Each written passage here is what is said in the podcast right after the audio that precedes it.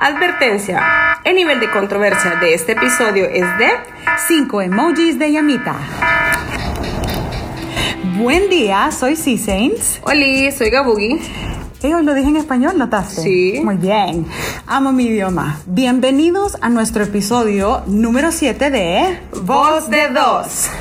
En nuestro podcast, que ya alcanzó una audiencia internacional, y Uh. muchísimas gracias por eso, eh, semana a semana discutimos sobre temas de marketing, contenido y comunidad que se da en el ámbito digital. En nuestro episodio anterior tuvimos la segunda parte de la discusión sobre influencer marketing. Influencer Marketing. Sí, me disculpo desde ya porque ando con un poco de gripe, entonces sueno así como, como la nanny fine a veces. Perdón. Pero no bajamos la guardia, eso es lo importante. No. Llueva, truene o mocose, estamos Gracias. aquí. El episodio de hoy se titula Protección de tu intimidad digital. Uh, esto va a estar demasiado bueno. Sí, sobre todo porque acabas de usar esa palabra bastante delicada e importante que es la intimidad y, y antes de grabar siempre como hacemos un pequeño research y parte de esto es sacar un concepto. Entonces la intimidad dice que es el aspecto interior o profundo de una persona que comprende sentimientos, vida familiar o relaciones de amistad con otras personas. Y contanos de dónde sacaste este, esta definición tan... El diccionario de Google, porque el de la RAE era un poco confuso. No, buscamos varios, la verdad. Y el, queríamos también traer a colación la definición de intimidad porque de ahí va a salir todo el núcleo del, del tema que vamos a abordar. Así que vivimos hoy en tiempos donde gran parte de nuestra vida se vive en internet. O sea, eso ya lo sabemos, no estamos hablando algo nuevo. Y aparte que vive en internet desde redes sociales hasta chats, pasando por el ámbito laboral, hasta realizar transacciones comerciales vía una plataforma digital, ¿verdad? Ujú. Pero al final del día, ¿qué tan conscientes estamos de las amenazas que corremos como individuos y qué consideraciones legales deberíamos de tener? o sea, claro. vivimos conectados siempre. Sí. Entonces, ¿están nuestros países listos, están armados con legislaciones que puedan resolver er- estos tipos de conflictos? Sí, o sea, lo que queremos traer es esa, esa discusión a colación y el tema de hoy tocará las temáticas de contenido digital y comunidad. Y como vamos a evaluar algunos casos y terminología legal, nos acompaña Danilo Murga, abogado y notario, y también está en camino con una maestría de Derecho Penal. Así que Dani, bienvenido. Muchas gracias, eh, buenas noches o buenos días, dependiendo del uso horario en el Que la audiencia esté. Exactamente. Muchísimas gracias nuevamente por la invita- invitación. Sin duda, pues un tema especialmente relevante, no solo por el hecho de que tiene que ver con el derecho y las nuevas tendencias y tecnologías de la información, sino también por la especial importancia que tiene que ver con lo que respecta al ámbito de la privacidad individual y la intimidad de las personas usuarias de cualquier tipo de plataforma tecnológica. Así Sí. es que bien pendientes. Ese, me encanta como desde ya se nota que está un abogado. La gran diferencia entre lo que hablamos nosotros y cómo hablamos nosotros y a cuando habla Danilo. Bueno, Bueno, les voy a contar un poco de Danilo. De nuevo, gracias por acompañarnos en tiempo y en experiencia, Dani. Aprovechando a contarle a nuestra audiencia un poco de ti. Em, Danilo es graduado de la Universidad Centroamericana José Simeón Cañas UCA. También es notario, haciéndole el comercial, pues sí, ya que nos está acompañando. Y a la vez, Danilo está cursando una maestría en Derecho Penal. Así que decidimos contar con su presencia porque no podíamos abordar un tema que implicaba em, intimidad personal y cómo nosotros hoy en día debemos estar, por un lado, conscientes y por el otro lado, bien armados de qué implica eh, este nuevo vivir en un entorno virtual, porque sabes que Gabugi, alguien muy, muy acertadamente me dijo, hoy estamos viviendo en la mera Sodoma y Gomorra. Fuertes declaraciones. sí, así que Bueno, antes de empezar el desarrollo, queremos hacer la aclaración que hacemos los últimos capítulos por lo menos. Sí, siempre que tenemos invitados. O siempre. Sí. Bueno, las opiniones vertidas en este y en todos nuestros episodios son estrictamente personales, tanto nuestras como las de nuestros invitados. Así es. Así que no haremos alusión directa o indirecta a ninguna marca, ¿verdad? Marca persona, marca de todo. Fresh con eso. Así que bueno, em, empezamos, Gabugi, con un concepto clave. Bueno, la identidad analógica está comprendida por rasgos como nombre y apellido, fecha, lugar de nacimiento, género, nivel de estudios, etc. Sea, prácticamente la identidad analógica de una persona es la información que nos detalla nuestro documento único de identidad. Es decir, en cada país, bajo las legislaciones eh, que cada gobierno tiene, hay un documento que identifica a un individuo. En El Salvador se le conoce como DUI, en otros países se les conoce como DNI. Y hablamos sobre sobre el término de identidad analógica porque cuando hablábamos sobre desarrollar ese tema, discutíamos cuál era la diferencia entre una identidad digital y una identidad analógica. Entonces, una identidad digital es nosotros sí, tu usuario. Sí, claro. Que es lo que tú compartís en redes sociales, que no necesariamente es todo lo que tú compartís Exacto. En la vida real, digamos. La identidad digital, y bien también como aparecen muchos, muchas definiciones en Internet, es aquello que te representa en un entorno virtual. Pero, ojo, te representa no necesariamente es el equivalente a.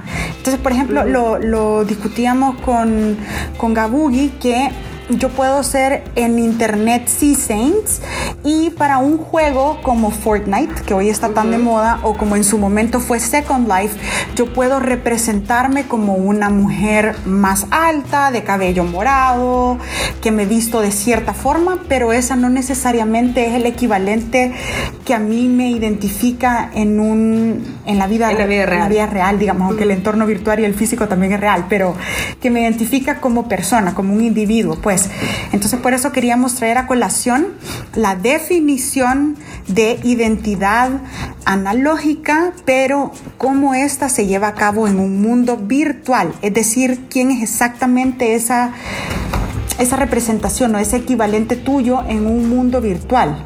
Sí, sobre todo qué, qué consecuencias trae todo lo que haces con tu identidad analógica en un mundo virtual.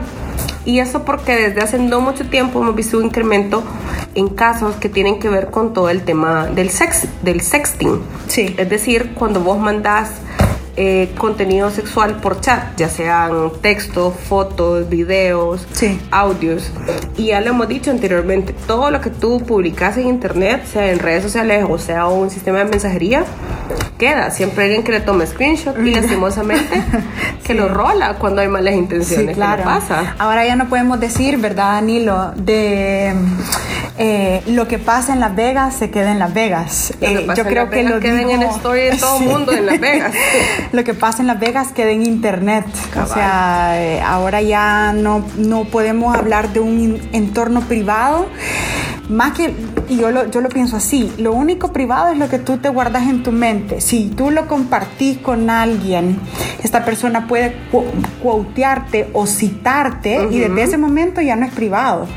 Entonces, em, la privacidad creo que en estos tiempos es relativa y precisamente por eso contamos también con, con, Danilo, porque no solo ejerce como abogado, sino que también el muchacho es millennial y tenés cuentas y tenés participación en redes sociales. Así que para ir aterrizando entonces, cómo vamos a llevar este episodio a cabo, traemos dos casos, ¿verdad? Em, para discutir también con Danilo y que él al final nos deje armados al menos con una parte de conciencia de qué tenemos que tomar en cuenta. Eh, a nivel, digamos, de consideraciones legales como individuos. Así que contanos, Gabugi. Bueno, retomando el tema del sexting, yo recuerdo que el caso más emblemático en, en los últimos tiempos fue el caso de la chica de la UCA en, junio de 2015 que esta chica cuando estuvo con su con su entonces pareja ella le compartió videos o él la grabó no, no, no, no recuerdo muy bien. La cosa es que él, cuando terminó con ella, empezó a difundir este video. Y empezó a hacer un montón de ruido en redes sociales porque se, se consideró como violencia. O sea, esto fue casi que justo cuatro años atrás, ¿no? Quiero ver, 2019. Sí. Sí. Entonces, ya, ya había un entorno social vía redes, pero no estaba, digamos, en su pleno apogeo, pero se hizo viral. Pero sí, o sea, compartir un video por WhatsApp, yo realmente no pensaba que era tan atrás, pero compartir un video por WhatsApp ahora es como la cosa más normal del mundo. Sí, yo encontré una noticia del diario de uno donde decía que este acusado, porque no podemos decir que cometió, ¿verdad, Danilo? Correcto. Sino que fue acusado, eh, se había girado una orden de captura, pero con una orden de captura, o sea, ¿qué, qué implica esto? Bueno, interesante eh, la pregunta, Cecilia. Bueno, para empezar, digamos, a ilustrar a las personas que nos escuchan, pues eh, comenzamos diciendo que El Salvador, eh, tal como otros países de la región, hoy día cuenta con una legislación especial que regulan este tipo de conductas, ¿verdad?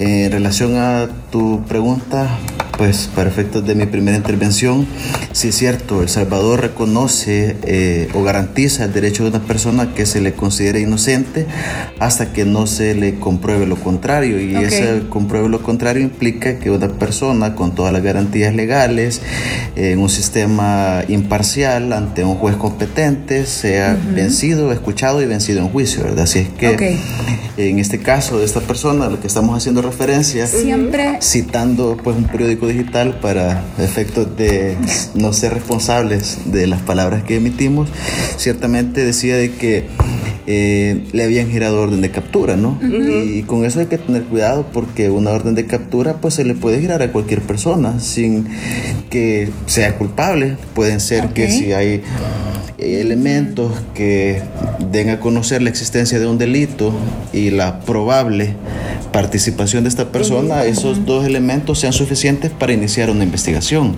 Ahora bien, la Fiscalía General de la República, quien es la que en este caso en particular giró la orden de captura y no un juez, como puede suceder también, pues hizo caso o hizo uso de su poder de imperio y efectivamente pues le giró una orden de captura sin que esto signifique eh, una viñeta de culpabilidad de esta persona. Así es que o sea que, comenzar por ahí. Bueno, algo que nos llamaba la atención también y que eh, ya que, que tú nos acompañas, al momento de yo poder o de yo poner una denuncia ante alguien bajo algo que sucedió en internet o en un espacio virtual, Danilo, qué tipo, digamos, de evidencia, o sea, porque yo puedo generar una fotografía, pero esa fotografía desde que puede estar photoshopeada, pudo haber sido generada en otro aparato, o sea, hoy en día a nivel de, de evidencia digital, ¿Qué opinas? Es decir... Sí, interesante la pregunta. Pues mira, yo te puedo decir de que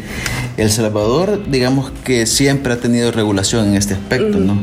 Pero sin duda la incorporación de las tecnologías en la vida cotidiana, pues eh, vuelve esa eh, investigación o esa tarea del Estado un poco más difícil, ¿no? Sí. De tal suerte que el 26 de febrero del año 2016, si te pones a pensar en la historia de un país, es una cuestión bastante reciente, hace un poquito más de tres años, eh, se aprobó la ley especial contra delitos informáticos y conexos para efectos de referencia, ¿verdad? Mediante el decreto legislativo número 260, publicado en el diario oficial número 40. En ese sentido, pues el cual sistematiza o tipifica los delitos relacionados con la ciberdelincuencia, generando en los operadores de justicia, asimismo, nuevos desafíos para su aplicación y la sanción penal, puesto que la referida normativa se encuentra relacionada con el, con el uso de las tecnologías de la información y comunicación, de tal manera que la investigación, procesamiento y juzgamiento. Están condicionadas a la aplicación de actividades técnicas periciales y informáticas. Y es entonces que se vuelve un poco más complicado porque es entonces que los operadores de justicia tradicionales tienen que pues hacer uso de otros técnicos, de terceras personas para que sean estos los que expliquen y eventualmente puedan tomar una decisión. Así es que estamos en una etapa quizás... De transición, a nivel profesional, me llamó la atención lo que, lo que comentaba Danilo de o sea, los, los profesionales tradicionales. Ajá. Es decir, ahora casi que también este mercado y, y la, toda la nueva tecnología va a requerir que los profesionales también vayan estudiando, especializándose con, con toda esta nueva forma de, como, como decíamos también, de comprobar si algo que se originó en la virtualidad es en efecto real o no. O sea, como lo decíamos, como un hacker, ¿cómo le decís tú, Gabuy? Un hacker white. Un white hacker. Un white hacker. o sea, que mm, gente que se especializa en validar que una evidencia que se haya originado en un ámbito o en un formato digital sea verídica o no, ¿verdad? Importante. Y otra cosa, pues, que hace eh, más complicada esta investigación de este tipo de delitos es la cantidad de usuarios que hoy por hoy acceden a las herramientas tecnológicas, ¿no? Sí. Y cómo este índice crece exponencialmente. Contanos de, Eh, esa, de pues, esa, esos datos tan Bien valiosos. Bueno, para Sí. empezar y para efectos de darle soporte a las afirmaciones y a los datos que estamos presentando, Sí. eh, vamos a citar un análisis de la Oficina de las Naciones Unidas contra la droga y el delito en general, que Ok. se ha llevado a cabo pues en El Salvador, ¿no? Y pues el mismo instrumento al que hacemos referencia, el cual en este momento se encuentra todavía en una etapa de divulgación Ok. posterior a- al financiamiento, etcétera, etcétera, muestra unos datos sumamente importantes en relación a cómo crecen exponencialmente el número de personas ajá, que hacen uso de las tecnologías y muestra una eh, relación vinculante respecto de que pareciera ser como una ecuación que en- eh, a mayor número de personas con acceso a internet pues se da el caso que es mayor el número de amenazas o el número de, de denuncias recibidas. Así es que, pues, posteriormente vamos a citar ahí un dato estadístico de Pero parte entonces de la tú Fiscalía General de la consideras, República. tú consideras también que, bueno, ya te vamos a preguntar a ti como abogado, si en, en los casos que tú manejas has notado también un incremento en, en todo lo que implica algo que sucedió en lo digital, pero si quieres regalarnos el dato antes, pues. Bueno, este, El Salvador, digamos, en el año 2012, según este informe al que se hace referencia, perdón, en el año 2000, estamos hablando aproximadamente 19 años Ah, sí, atrás, ok, sí. se tenían que habían aproximadamente 40 mil usuarios de Internet. Ok. Este quizás hace referencia en el 2000 en la época de los cibercafés, ¿no? Posterior, sí, Yo fui a varios bueno, ciber. creo que varios, ¿no? Este, posteriormente, este, se decía que el grado de penetración que tenía en la población era como de un 24%, ¿no? Ahora bien, haciendo ese recuento al año eh, 2012, que serían 12 años después del primero, se tiene que hay un exceso que subió de 40 mil personas en el año 2000 a 1.491.000 personas.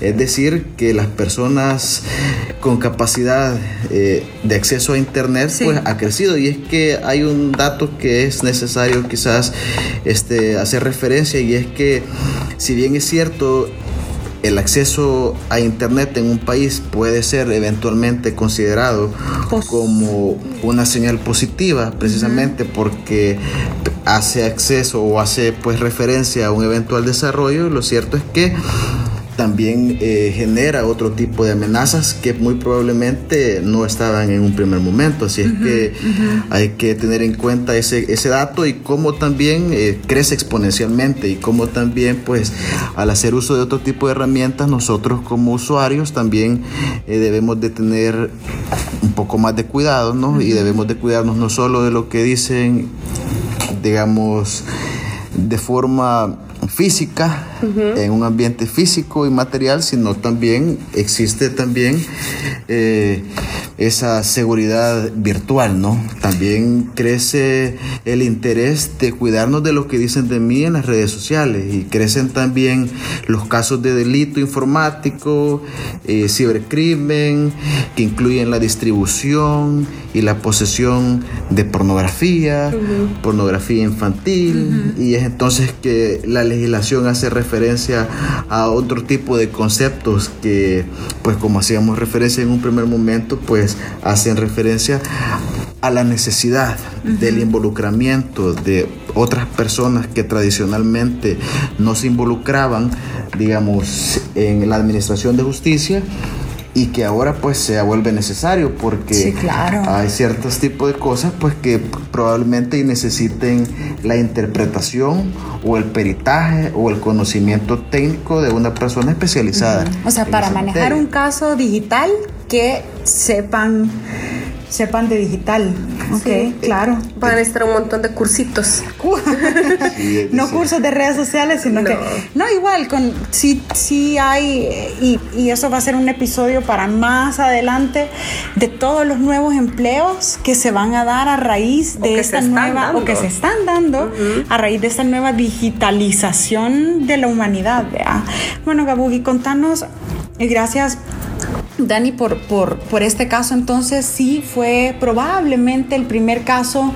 O el más sonado de los últimos tiempos, de, por lo menos. De divulgación exactamente pública. Eh, contanos el siguiente, que ese fue hace casi. Hace poco, pero hace poco, hace dos, tres antes de tocar eso, me llama la atención que decías que la ley de delitos cibernéticos fue aprobada en 2016, ¿no? Correcto. Que fue la misma época donde todo el mundo empezó como, ¿y qué pasa? Me van, me van a meter preso si hago un meme. O sea, ¿qué, qué realmente implica la ley de delitos cibernéticos? O sea, vigilar o legislar casos como estos de difamación de imágenes o hay cosas más allá y, y, esto me pueden meter preso, me van a dar... Eh, trabajo? Sí, muy, importante esa pregunta. Lo que pasa es que eh, ha crecido también el morbo alrededor, digamos, de este tipo de, de cuestiones, ¿no? Porque hay una cuestión que, que también a los teóricos, a los doctrinarios, a la gente que dedica su vida a escribir sobre este tipo de cosas o a estudiar sobre este tipo de cosas, le genera cierta problemática y es el hecho de que hay cierta, hay una delgada línea, ¿no? Entre el derecho a la comunicación, entre el derecho a la libertad de expresión y el derecho, pues, a la privacidad y a la intimidad, ¿no? Eh, respecto a eso de los memes, pues, bueno, de más está decir pues que resulta especialmente quizás difícil hoy por hoy investigar este tipo de delitos por una cantidad innumerable de cosas, ¿no? En primer lugar, por el hecho de que estamos en una ley del 2016. Imagínate que el Código Civil que tenemos es de 1880, por ahí, a, grosso modo, ¿no? ¿ah? De 1880. Entonces quiere decir que el Estado viene aplicándolo casi que 1980, como 150 años aproximadamente. Entonces ya, digamos, las instituciones han venido cambiando. Si bien es cierto, la sociedad cambia, genera problemas en materia de actualización, ¿no? Pero quizás en cuanto a la aplicación se puede ver un poco más, más seguro, ¿no? Ya sabes a lo que vas. Pero en materia... O sea, está joven, está demasiado joven este... sí. Esta legislación. Y lo otro que yo te decía de referencia pues anteriormente es que la sociedad en general eh, existe un relevo generacional que no se da de una sola vez, ¿no? Que se da de forma paulatina. Entonces yo me atrevo a decir quizás con toda propiedad que esta legislación pues todavía se encuentra, bueno, estoy seguro, en una etapa de divulgación. Y recordemos que los operadores de justicia no solamente son los jueces, ¿no? Sino también los abogados particulares, los abogados de la Procuraduría General de la República, el mismo, bueno, los mismos fiscales generales, etcétera, etcétera. Así es que yo creería que hay un gran reto hoy por hoy. Sí, porque de hecho yo me había quedado con que la habían impulsado, no sabía que ya estaba ya estaba aprobada y fue aprobada hace tres años. Entonces sí, coincido que está todavía en etapa de divulgación. Pero bueno, con el caso, el caso más, reciente, es el caso que se ha denominado el MeToo salvadoreño, que a mediados, despuésito de mediados de agosto, se vivió un levantamiento, voy a llamarlo así, en redes sociales de denuncias por acoso, por violación, por intento de violación de una denuncia de una chica que se originó en Twitter y la retomó de esta página en Instagram de Here for the Tea. Y ahí la gente se abocó, en su mayoría mujeres, em, a denunciar casos de acoso, eh, casos de catedráticos de universidades. y, y realmente cuando digo que era la mayoría de mujeres porque había varios casos de hombres. Y digamos, pensaría que el 90% de esas denuncias virtualmente públicas, ¿verdad? Em, fueron por también una mujer que decidió decir su nombre y su... Hacerlo públicamente. Sí, sí, tal cual. Pero en ese caso sí era más identidad digital en el sentido que eran las arrobas y los nombres que tú decidías tener en Twitter. Empezó el caso ajá, por identidad digital, porque esa chica mencionó a este chico que había estado haciendo un, discurso de odio contra la mujer y luego contó una experiencia de ella, se sumaron más mujeres a contar sus experiencias. ¿Y en qué terminó? Y de repente... terminó en un screenshot de una lista de por WhatsApp de, nombres, de hombres, de hombres en su, creo que todos eran hombres. Sí. Y le ponían fulanito, nombre y apellido. Eh, acosador, fulanito, violador, fulanito, acosador. Ajá. Y ahí entran, entran varias cosas. Primero, lastimosamente vivimos en una sociedad que lo primero que buscamos es dudar de la, de la persona que denuncia. Porque la chica dice, bueno, yo me fui a la playa, me puse súper bola y pasó esto, me abrió el pantalón, el short. Primero, ah, porque, porque te vas a poner bola. Ese no es el punto. El punto es que eso no debería de pasar. Pero entonces, primero, ¿qué pasa si alguien que está en la lista de denunciados realmente no está involucrado? ¿Qué pasa si sos tú? Con, o sea, eso cuenta como... Era como para agregarle un poco de intención, ¿no? Eso, se puede valorar como difamación. Ah, pues mira, este, muy, muy interesante esa pregunta. Bueno, de hecho, ese caso es un caso que a mí me parece de laboratorio, ¿no? Porque representa uno de los nuevos retos a los que nos enfrentamos hoy por hoy, pues porque fíjate que, pues un poco tradicional esta, esta, esta percepción, ¿no? Pero el Código Procesal Penal ¿no? Él eh, tipifica la denuncia que se hace de un delito como un, un momento procesal o un momento en la etapa de eh, un caso penal en el que una persona pues acude a decir a una persona competente, es decir, que ha sido víctima de un delito, para explicártelo así en palabras en español. Eh, sencillas. Pero lo que te quiero decir es que la denuncia puede presentarse de forma verbal, escrita, de forma personal o por apoderado, pero debe de presentarla o bien ante la Fiscalía General de la República, la Policía Nacional Civil o el juez de paz. Es decir, que no puedes tú estar haciendo uso de herramientas informáticas para hacer acusaciones tan graves a una persona de esa naturaleza, pues porque sí, probablemente la fiscalía a raíz de esa publicación puede iniciar a investigar de oficio, pero lo anterior no implica eh, una denuncia en primer lugar. Y en segundo lugar, pues yo te digo, uno tiene que también ser un poco cuidadoso, ¿no? Una persona que es respetuosa de la ley, una persona que es respetuosa eh, y que cuida su patrimonio personal, no se va a exponer a que posteriormente me vengan otro tipo de repercusiones legales que atenten o bien contra mi libertad o bien contra mi patrimonio, porque eventualmente yo puedo ser, personal. yo puedo, digamos, verme en la necesidad o, en la obligación de tener que satisfacer a otra persona porque hay un delito que se llama calumnia, ¿no? Y que precisamente consiste en atribuir falsamente a una persona la comisión de un hecho delictivo o la participación del mismo, por un lado. Y por otro lado, bueno, si tú todavía vas y, no te basta el hecho de calumniar a una persona. Y la difamación. Exactamente, bueno, y eso es otra cuestión distinta, ¿no? Es que es cuando tú le atribuyes a otra persona que no está presente, o una persona pues que no tiene la capacidad de defenderse, una conducta que sea capaz de dañar su dignidad, su menoscabo, su fama o que atente contra su propia estimación, hay una pena de prisión ah, eh, pues, para ese caso. Tanto para la calumnia como para la difamación, Danilo, hay, hay peso legal Grave. Es, lo que yo te digo, que no se puede, bueno, una persona que no se va a exponer, no, no lo puede hacer de esa manera.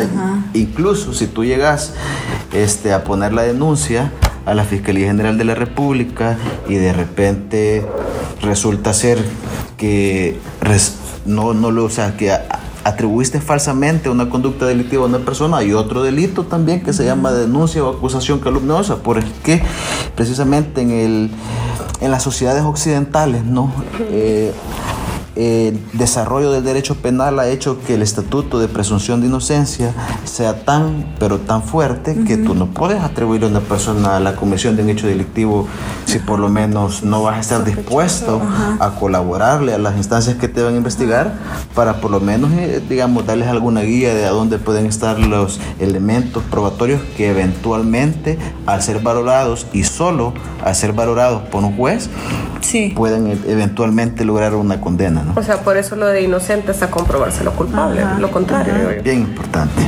Ok, entonces en este caso, tanto, tanto, y mira, hay algo, hay algo bien delicado que parte lo que tú comentas, que es bien importante tenerlo en consideración, pero en otra que, ¿qué pasa si yo nada más quiero desacreditarte públicamente, aún tú teniendo, o sea, aún tú siendo culpable, digamos, y yo sabiéndolo, yo digo, wow, pero si me voy ante un abogado, me voy a la fiscalía, me toca pagar, prefiero desacreditarte al menos públicamente por ahorita.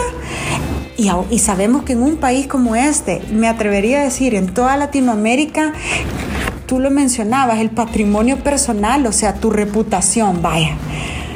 Media vez te quiten tu reputación o te desacrediten, ahí perdiste, o sea, es como, es otra cárcel, digamos, una cárcel libre. Sí, es, como, una, es como una pena, digamos, que no es impuesta por el Estado, sino que es una pena social, pues, por se le puede ver así.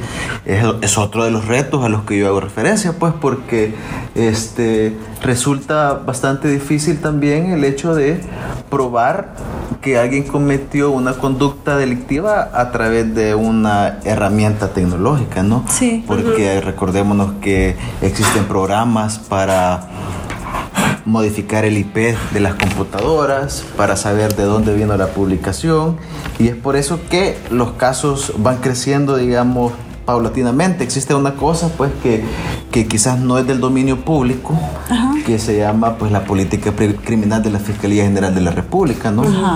Hay una infinidad de conductas que pueden ser llevadas a los tribunales, pero la fiscalía, ¿no? El jefe de la fiscalía, en este caso fiscal general, eh, tiene una especie de plan, ¿no? Que se le llama precisamente política criminal, en, en el cual, eh, pues, a grosso modo, él establece una serie de criterios, ¿no? Eh, pueden ser criterios técnicos, pueden ser criterios en virtud de la necesidad, pueden ser criterios también en virtud de la optimización de recursos y decide darle prioridad a la investigación de ciertas conductas y, bueno, ver las conductas que producen una lesividad mínima de los bienes jurídicos y bueno, se va a enfocar en las que precisamente le resulten prioridad, no de tal suerte que, te digo así brevemente, aquí tengo un dato estadístico del mismo informe que, que hacía referencia anteriormente, que se tiene que del 6 de marzo, recordemos que la ley inició en el año 2016. Sí, 26 de febrero. Exacto, entonces como se le da un, un vacatio ley y se le determina o un término posterior a la publicación de la ley para que esta comience a surtir efectos, se tiene que la Fiscalía comience a contar desde el 3 de marzo al 31 de diciembre del 2016. Esto le da 10 meses, ¿no? Se tiene que hubieron un total de 144 casos denunciados por eh, conductas de delitos que involucran las medios tecnológicos o plataformas tecnológicas. Esto no se limita exclusivamente a conductas de naturaleza sexual. no, claro, todo tipo de. Exacto, acordate que de repente a, hay, a cuántos no se nos ha abierto una ventana que te dice, mira, felicidades, acabas de ganar este pues un premio, solo haga clic aquí y después te dice, mire, ya ganó, solo tiene que hacer un envío de dinero para procesar la documentación. Eso se le conoce como estafa informática. Hubieron delitos de estafa informática, perdón. Hablando de, de, estafa informática, me recuerdo ahorita que hubo un caso de una de un de un chavo que vendía carros o compraba carros por, por una de estas páginas de compraventa y que fue otro de los casos que también juzgaron por delito por fraude informático, porque lo que hacía era que te compraba el carro te daba la plata cuando vos veías que la plata ya estaba depositada. Ajá. Entregabas el carro, cuando querías retirar la plata te decían que el cheque no tenía fondos. Y volvían a poner el carro en venta. Ajá. Sí, sí, y como te digo, existe una, una combinación de conductas, ¿no?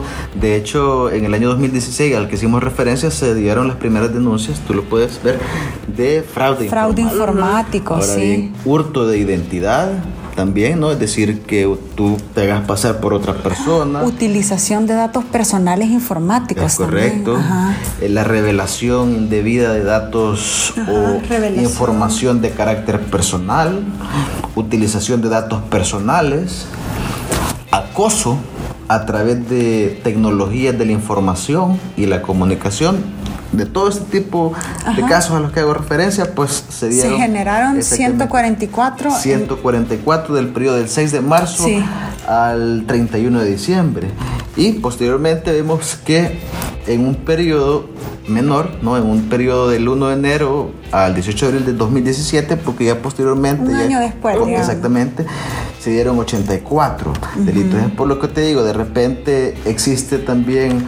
eh, todavía una etapa Sí, claro. O sea, creo que tal vez al momento no es un número significativo, pero desde que ya está en un informe como este, Danilo, ya está, o sea, sobre todo en otro nivel judicial, digamos. Me llama la atención que había como una tipificación de acoso. ¿Qué, qué, Importante. qué constituye acoso en, en un medio digital? O sea, el bullying, el que te envíen fotos de desnudos no deseados, que a, a muchas chavas les pasa. Pues fíjate que todo ese tipo de conductas pueden ser eh, consideradas, digamos, eventualmente un tipo de acoso.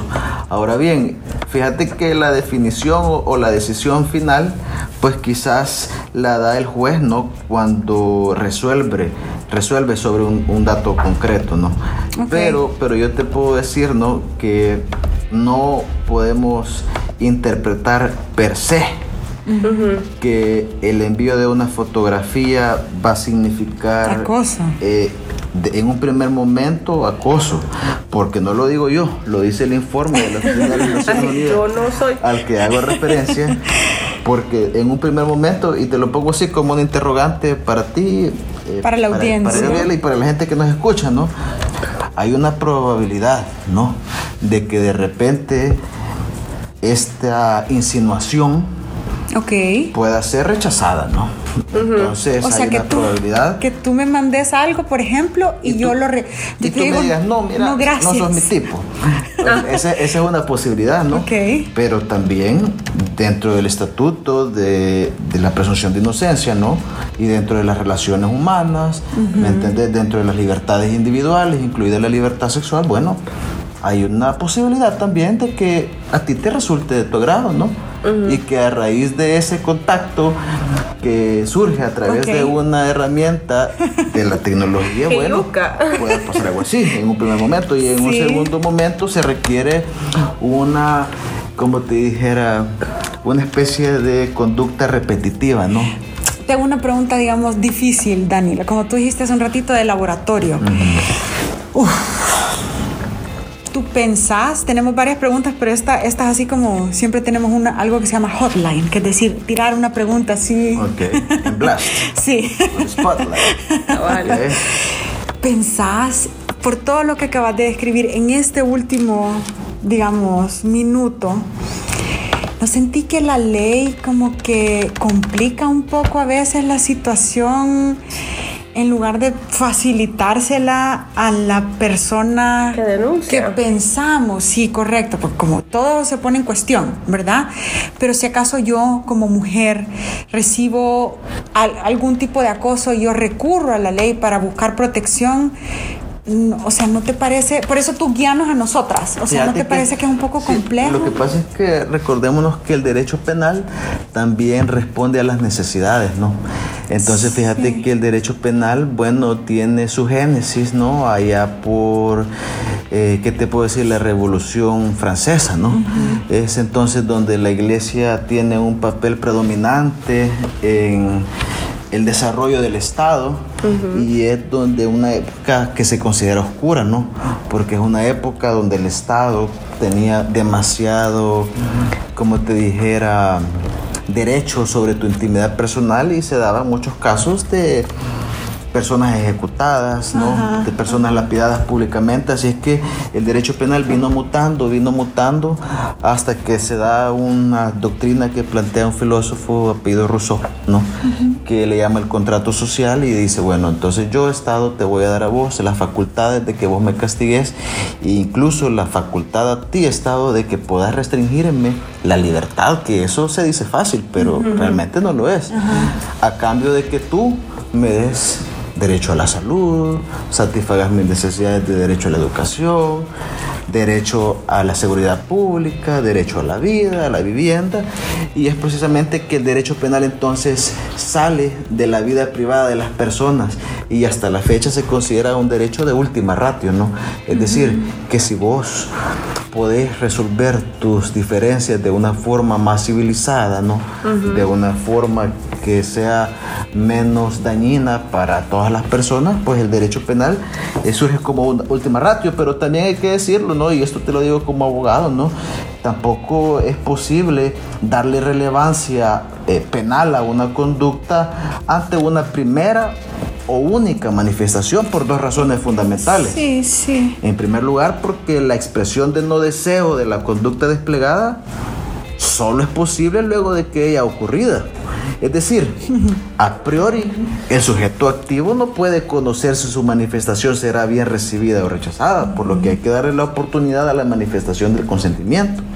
Y en un segundo lugar a lo que hago referencia, ¿no? a la mínima, intervención del derecho penal, es decir, solo puede intervenir en los supuestos más graves de afectación de un bien jurídico, es decir, no podemos comparar un acoso cibernético, es decir, no, no hablemos de un acoso, el acoso obviamente sí estamos de acuerdo que hay que castigarlo, pero una insinuación cibernética, ¿no?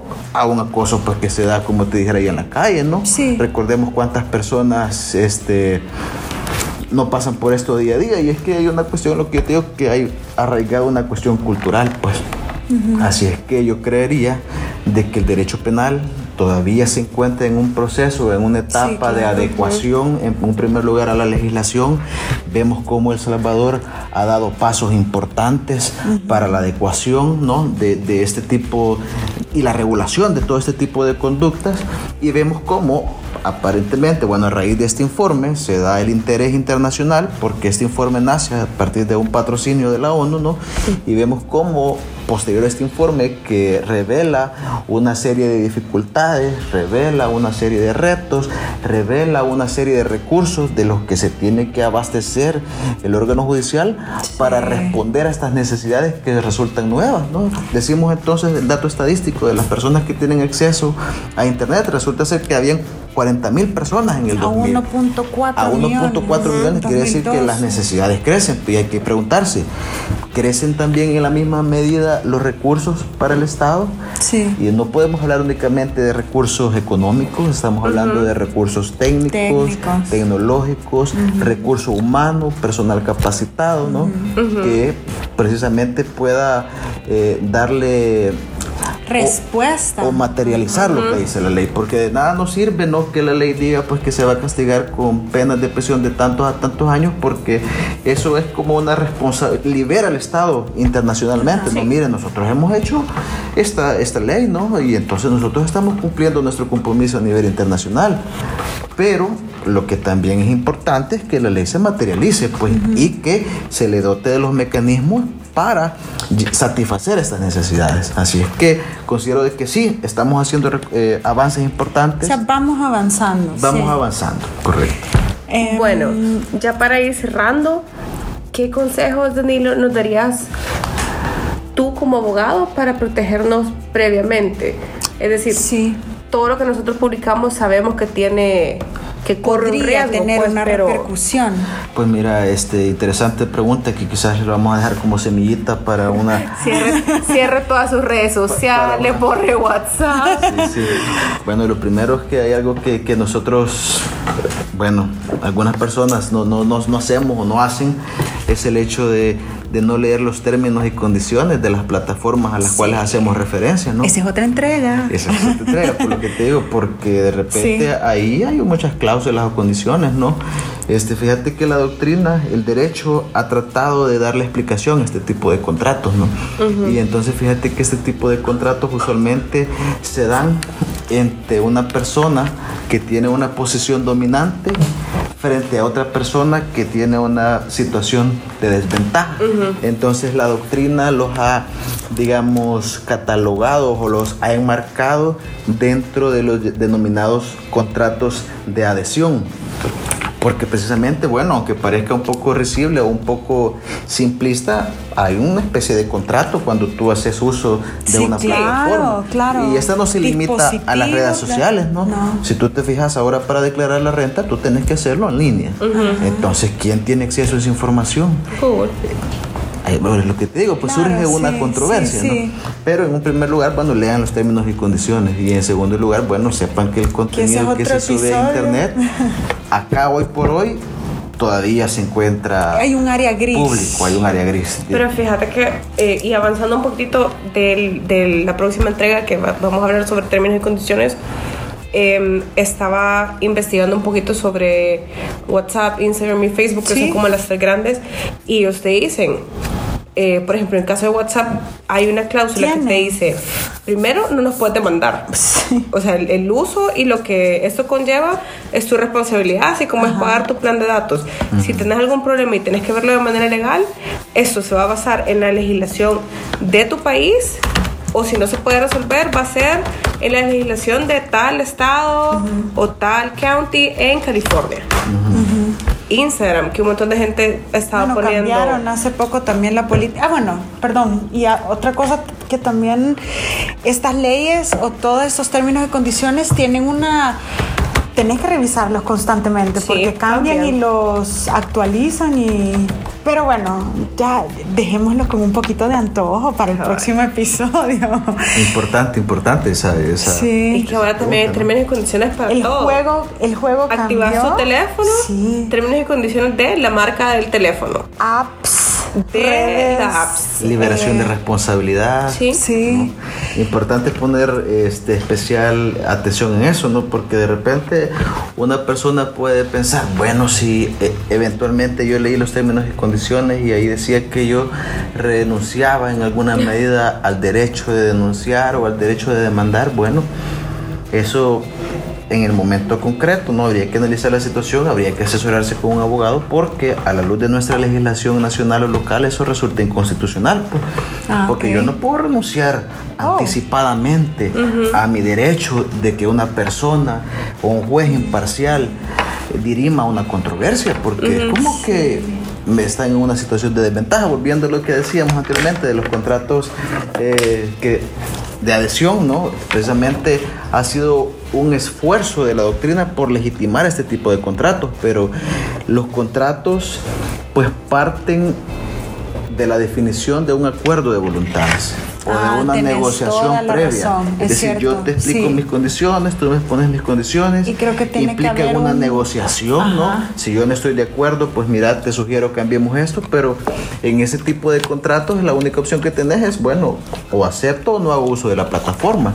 Por lo que también a nivel doctrinario hay por ahí una especie de una porción ¿no? de los estudiosos que dicen, bueno, quizás estos no son contratos porque no existe una libertad de negociación. Así que... Mira, y que nosotros hoy solo le damos... Ay, sí, sí, acepto. paso, paso, paso. No, ojo con los próximos episodios porque también es nuestra responsabilidad pues proveer de al menos esas semillitas para que todos se lleven e investiguen.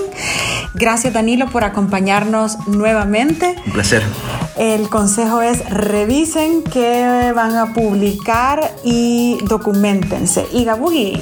Antes de cerrar, eh, retomar el tema de MeToo, que ya vimos, si realmente tenemos valor para generar ruido con nombre y apellido, lo ideal es hacerlo primero por la vía legal, sí. cubrirnos, porque si no esto se te puede regresar y la, y la idea original que tenías o sí, la idea original, con lo que, la idea que, que tenías, que querías hacer de levantar tu voz, hablar y esto, Eh, si solo lo haces en redes sociales, uno, ahí se queda. Dos, eh, te van a decir que solo estás haciendo relajo, que no, no estás haciendo nada formalmente. Y como mencionábamos, lastimosamente primero juzgamos a, a quien denuncia. Y hay organizaciones, la cuenta esta Here for the Tea, que no es, no es publicidad, pero si ellos lo retomaron, mencionaban que hay organizaciones que pueden ayudar a eso. Está Colectivo Feminista, Fundemusa, Fundación Continua, Las Dignas, ONU Mujeres, Amorales Colectivas, la Clínica de Psicología de la Universidad José Matías Delgado, el Educa, ISDEMU, Las Mélidas y muchísimos más. Así que Danilo, muchísimas gracias por acompañarnos, gracias por todo tu tiempo, las explicaciones y la paciencia.